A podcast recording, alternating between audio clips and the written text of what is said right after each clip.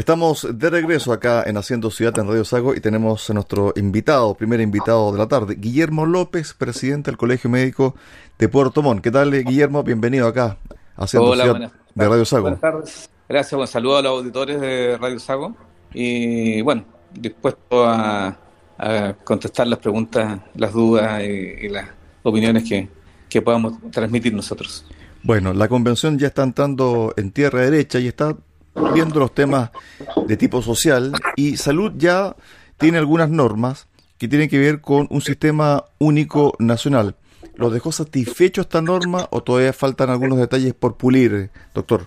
Eh, bueno, mire, el, ya el, el, hecho de reconocer a la, salud como un derecho, derecho social, digamos, es, es un, un, gran, una muy buena noticia para, para el país. Digamos, el cambiarlo, el, un derecho eh, garantizado por el Estado y no la, el, que garantice solo el acceso a la salud como tenemos hoy día, es eh, un gran paso como para ir generando cambios eh, realmente importantes en, en, el sistema de salud y, bueno, asociado a todo lo social también.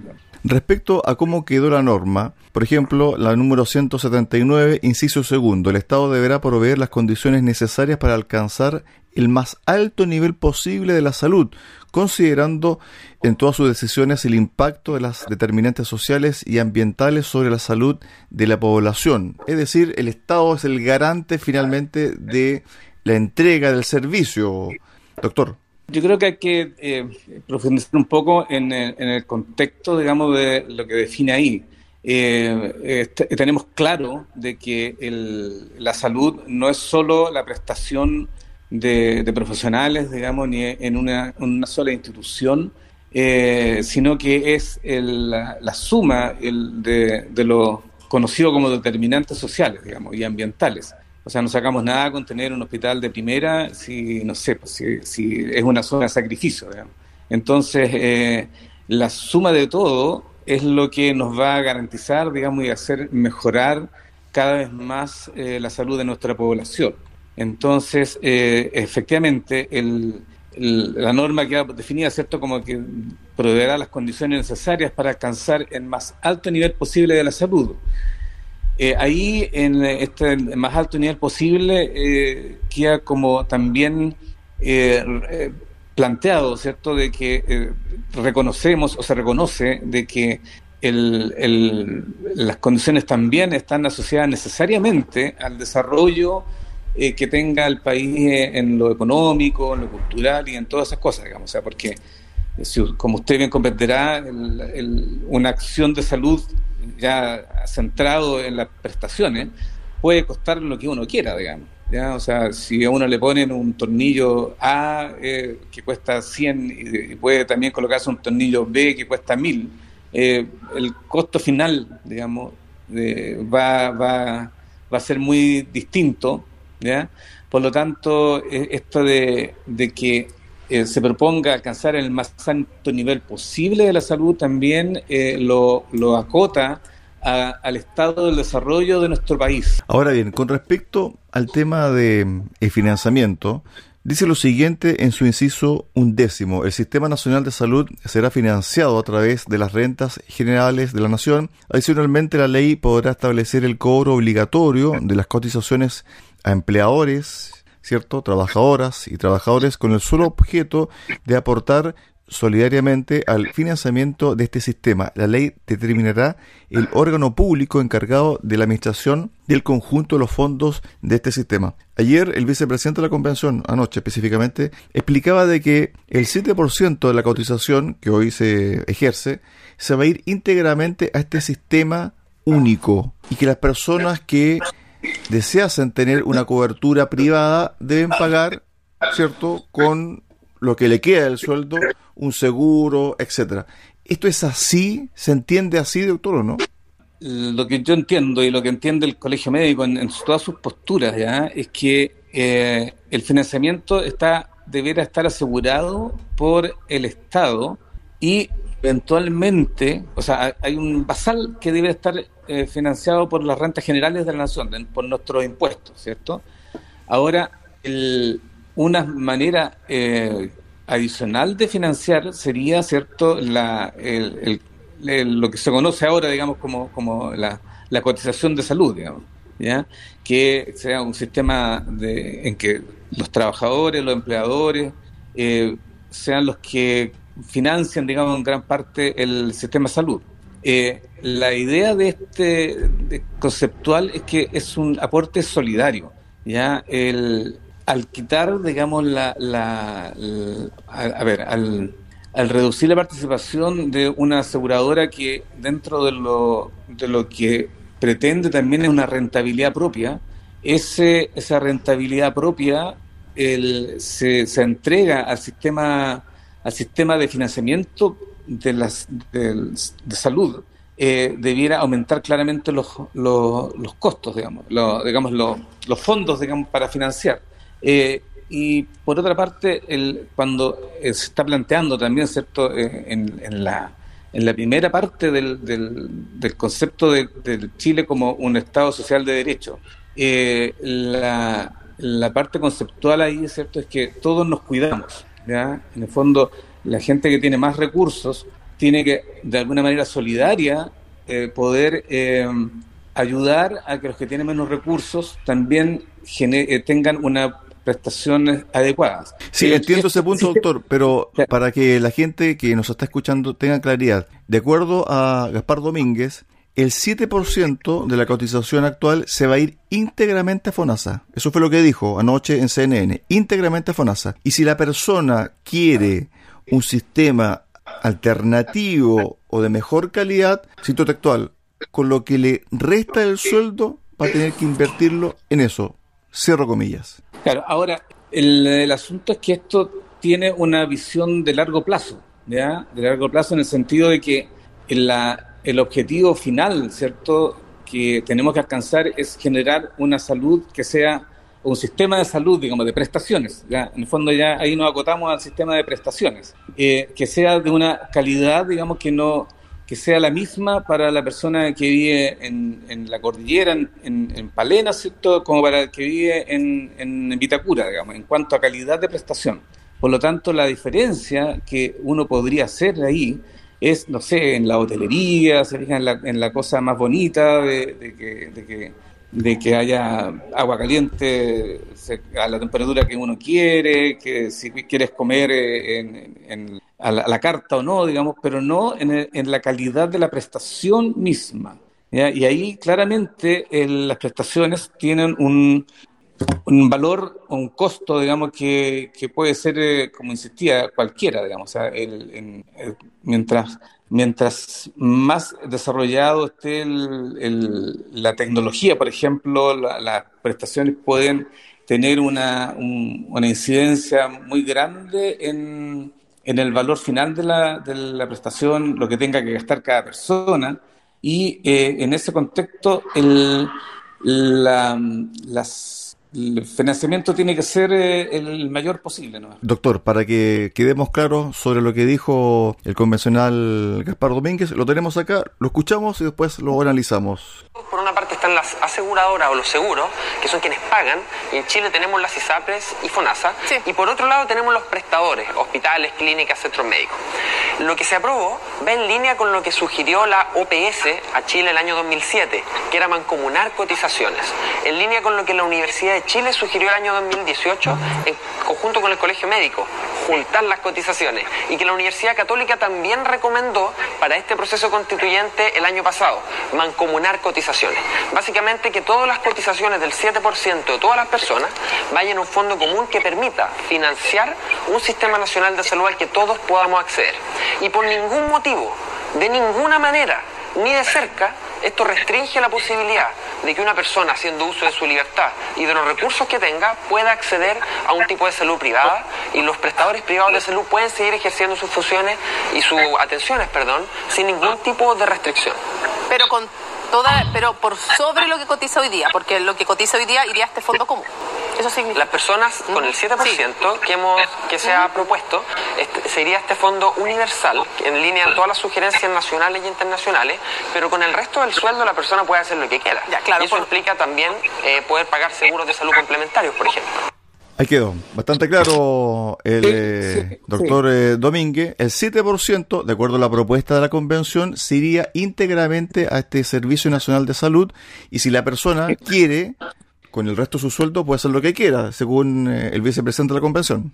Sí, sí es, nos parece razonable. O sea, en el fondo es lo que uno hace con los seguros complementarios, por ejemplo, porque está hoy día, a pesar de todo, ¿cierto? La, la, lo que uno cotiza en un ISAPRE, por ejemplo, en algún momento no alcanza como para cubrir todo y uno contrata seguros complementarios.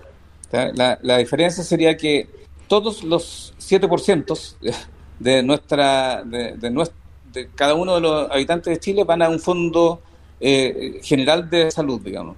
claro, pero en definitiva, doctor, para que usted me aclare, si es que eso ocurriese, la salud para la persona que hoy está cotizando en ISAPRE se va a encarecer porque ese 7% ya no va a ser recibido, por ejemplo, por la ISAPRE, sino que va a tener que ser asumido nuevamente por el cotizador, ¿cierto? Por el cotizante, perdón. Y además de eso, lo que usted explicaba muy bien, que va a tener que tomar un seguro complementario porque un plan no va a cubrir el 100% de la necesidad de esa persona que tiene una familia, por ejemplo. Es que eso yo creo que tiene que verse con en, la práctica. Yo creo que no, ¿ah?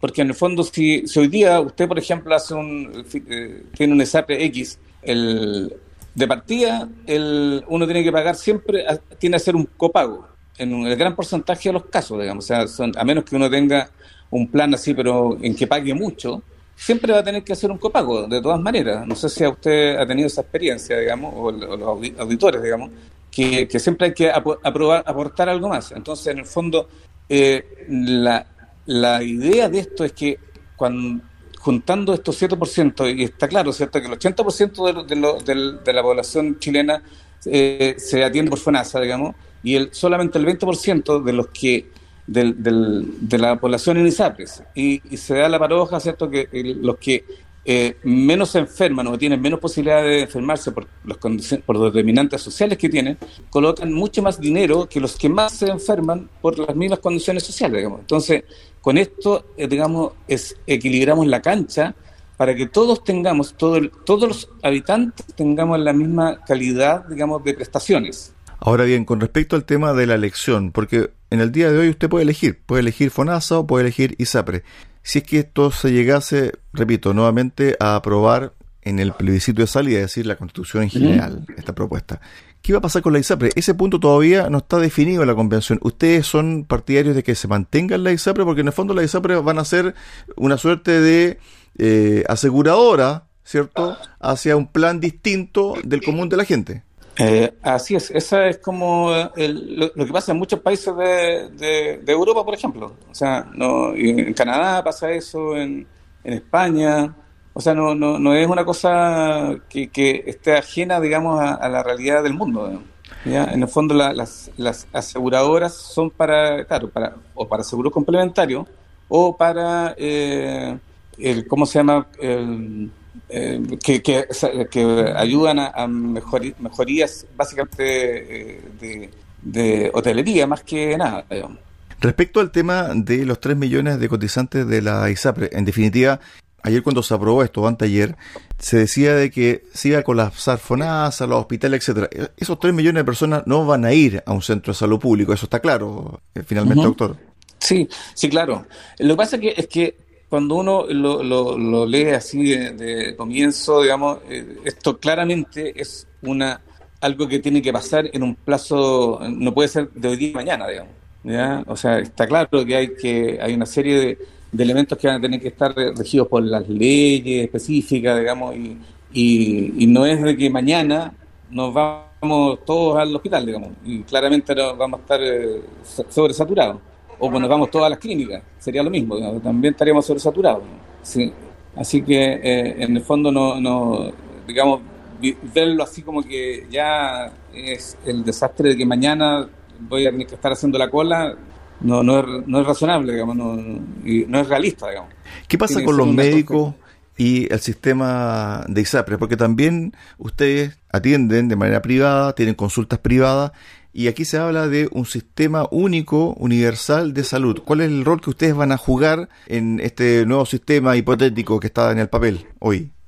Bueno, la, es, una, una buena pregunta porque eh, gran parte de, los médicos, digamos, en general hacen atención tanto pública como privada y hay un, grupo no menor que hace eh, solo atención privada, digamos. Eso eh, tiene que ver con, con la, generación, con lo que sale en el, en el artículo 12 que está rechazado. No sé si lo, lo ha visto usted ahí, ¿cierto? Que, está, que los prestadores privados eh, integrados, digamos, no podrán perseguir fines de lucro. La ley establecerá los requisitos de procedimiento para su integración y funcionamiento. Eh, a, nosotros nos parece que, así como está planteada esa propuesta, mm, debiera ser un poco distinta, digamos.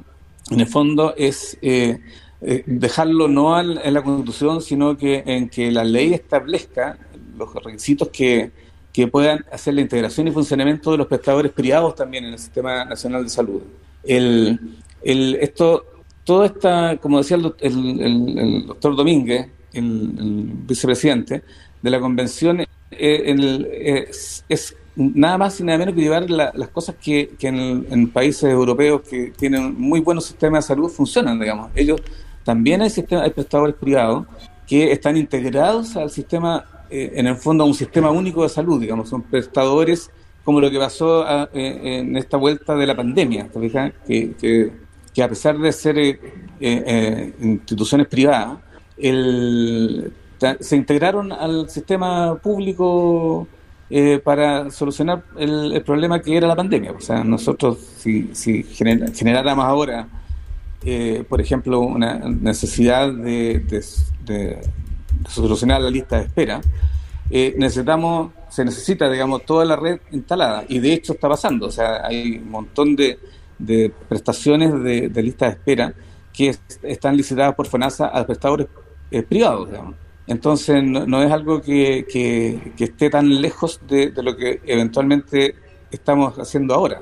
Claro, porque en definitiva si uno toma como referencia la pandemia, se conformó esta red integrada, ¿cierto?, de recinto hospitalario, público-privado. Es decir, si un recinto no podía recibir más pacientes, en el caso de los contagiados por COVID, se los derivaba a las clínicas. Me imagino que en el caso de este sistema único de salud va a ser lo mismo, porque el Estado no lo, el Estado no va a dar cabida a todos en el fondo. Por lo tanto, va a tener que pedir prestado o pagar, ¿cierto?, por servicios. Eh, una vez más, uno, o sea, en el fondo lo, que cuesta eh, cuando está visionando esto, de que el, la, la, inmediatez, una vez más, digamos, o sea, esta cosa no va a pasar de un día para otro. Entonces, claramente, eh, ¿cuál es la preocupación de repente en esto del, de, la, de las normas constitucionales, digamos? Hay cosas que uno tendría que dejar ahí, pero otras que tiene que explicitar, digamos, pero otras son claramente, eh, las soluciones va por proyectos de ley y discusión parlamentaria y todo eso, digamos. Entonces, claro. el, ¿cómo lo vamos a hacer?